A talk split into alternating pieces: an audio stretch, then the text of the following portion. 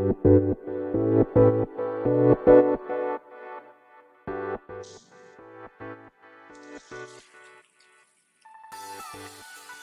い、始まりました。本を読んでは、独り言ラジオ。私、変な髪型をしたポンコツ薬剤師こと町田和俊でございます。はい。というわけでですね、今日も読んだんだか、読んでいないんだか、積んだんだか、積んでいないんだか、といった本たちの中からですね、一冊紹介して、ゆるーりと語っていきたいと思います。本日お届けいたします本は、花森杏児の小さな絵と言葉集、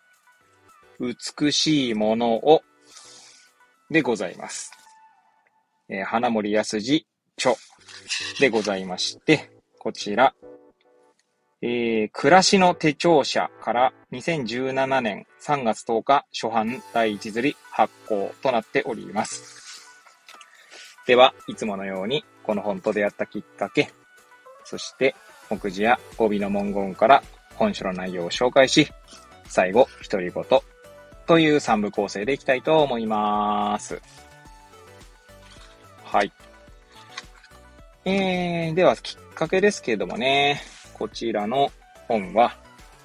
えー、釜石市立図書館で出会った本でございます。もうどこの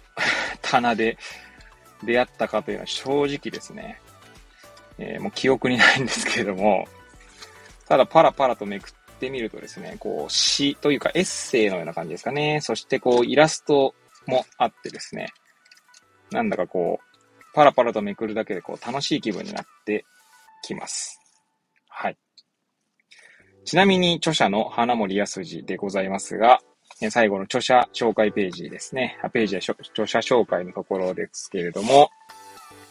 1911年神戸市生まれ、旧制松江高校を経て東京帝国大学文学部美学美術史学科に入学。在学中より画家の佐野、これ重次郎かな氏に指示し、広告制作を手伝う。そこでコピーや手書き文字、挿絵、文字の組み方、色彩感覚を学ぶ。卒業後、これは、お、んと、戦地へ、え病気除隊後、大、えすいません、私も漢字が読めなさすぎてますけど、ちなみに1978年1月14日心筋梗塞により永年、え永眠、ごめんなさい。え去年66歳ですね。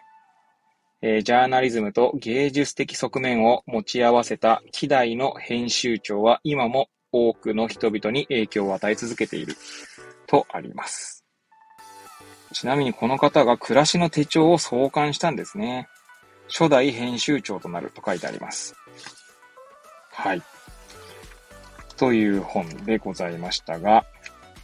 えー、本書の内容を紹介しようかと思ったんですが、目次がないんですね。はい。なのでもうも、もはや今の著者紹介ページというか、著者紹介文がそのまま本書の内容と言っても過言ではないのかもしれません。はい。一応ですね、はじめにの文言をちょっと読み上げましょうか。はい。えー、11ページにはじめにがございますので、そちらを、えー、ご紹介したいと思います。はじめに、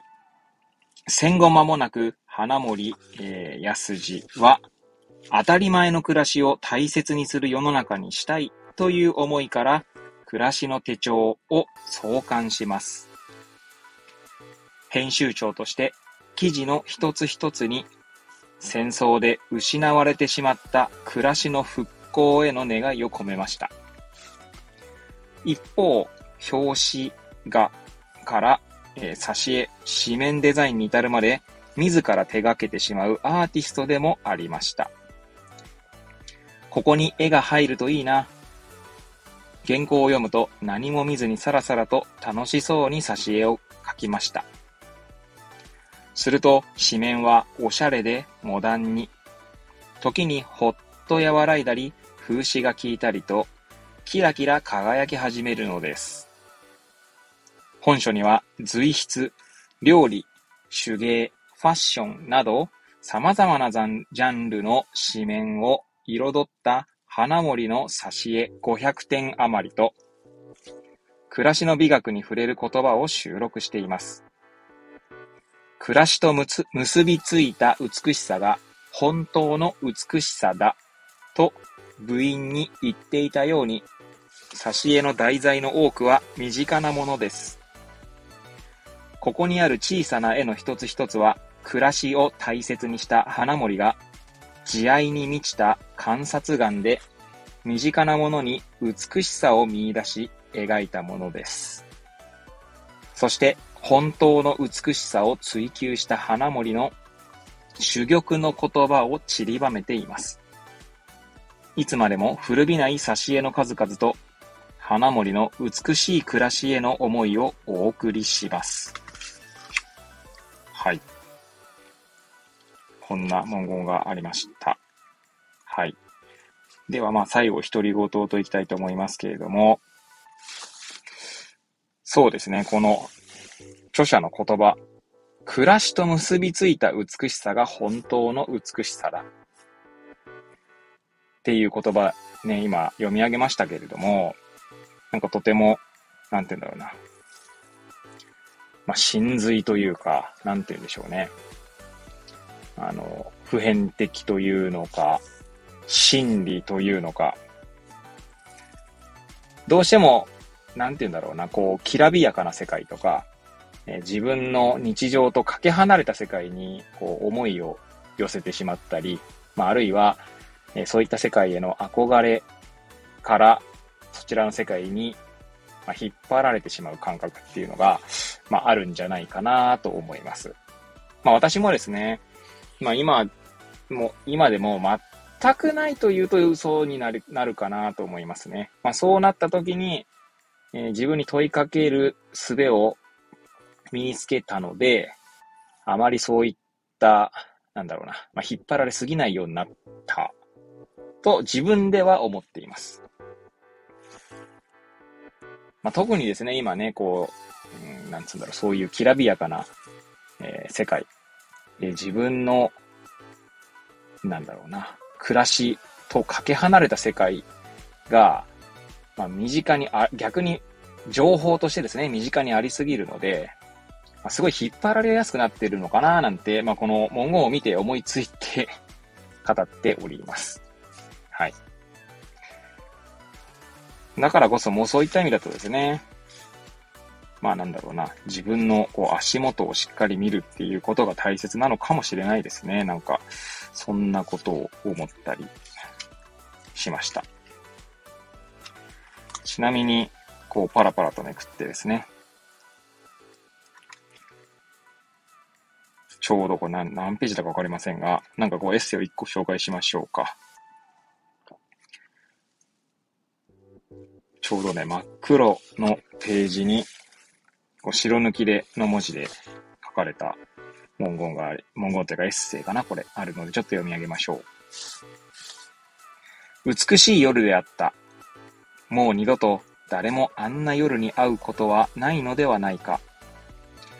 空はよく磨いたガラスのように透き通っていた。空気は何かが焼けているような香ばしい匂いがしていた。どの家も、どの建物も、つけられるだけの伝統をつけていた。それが焼け跡を通して一面に散りばめられていた。昭和20年8月15日、あの夜、もう空襲はなかった。もう戦争は済んだ。まるで嘘みたいだった。なんだか馬鹿みたいだった。ヘラヘラと笑うと涙が出てきた。はい。こんなエッセイですね。えー、著者紹介ページにもね、あ、ページ著者紹介の文言にもありましたけども、えー、まあ、戦地へ行っているんですね、この方がね。はい。ちなみに、えー、先ほどご紹介していない著者紹介文をちょっとご紹介したいと思います。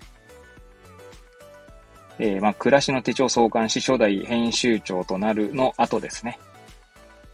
庶民に寄り添った衣食住の提案を行う傍ら、暮らしを脅かす戦争に反対し、環境問題に際しては、国や企業に対し臆することなく鋭い批判を投じた。はい。まあ、まあ、えー、私がですね、語れることは多分ないんですけど、先ほど紹介したですね、まあ、エッセイと、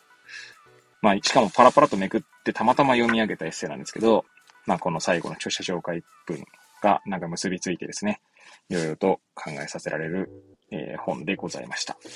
はい。ということでですね、えー、今日はここら辺で終わりたいと思います。え、本日は花森康二の小さな絵と言葉集、美しいものををお届けいたしました。えー、くだらない私の番組ではございますが、また遊びに来ていただけると嬉しゅうございます。そしてそして、え、ノートですね。はい、ノートの方にも毎日ですね、えー、本を読んでは独り言ノートということで記事を投稿しておりますので、そちらも、えー、もしお時間ありましたら遊びに来ていただけると嬉しゅうございます。それではまた次回お会いいたしましょう。ごきげんようう。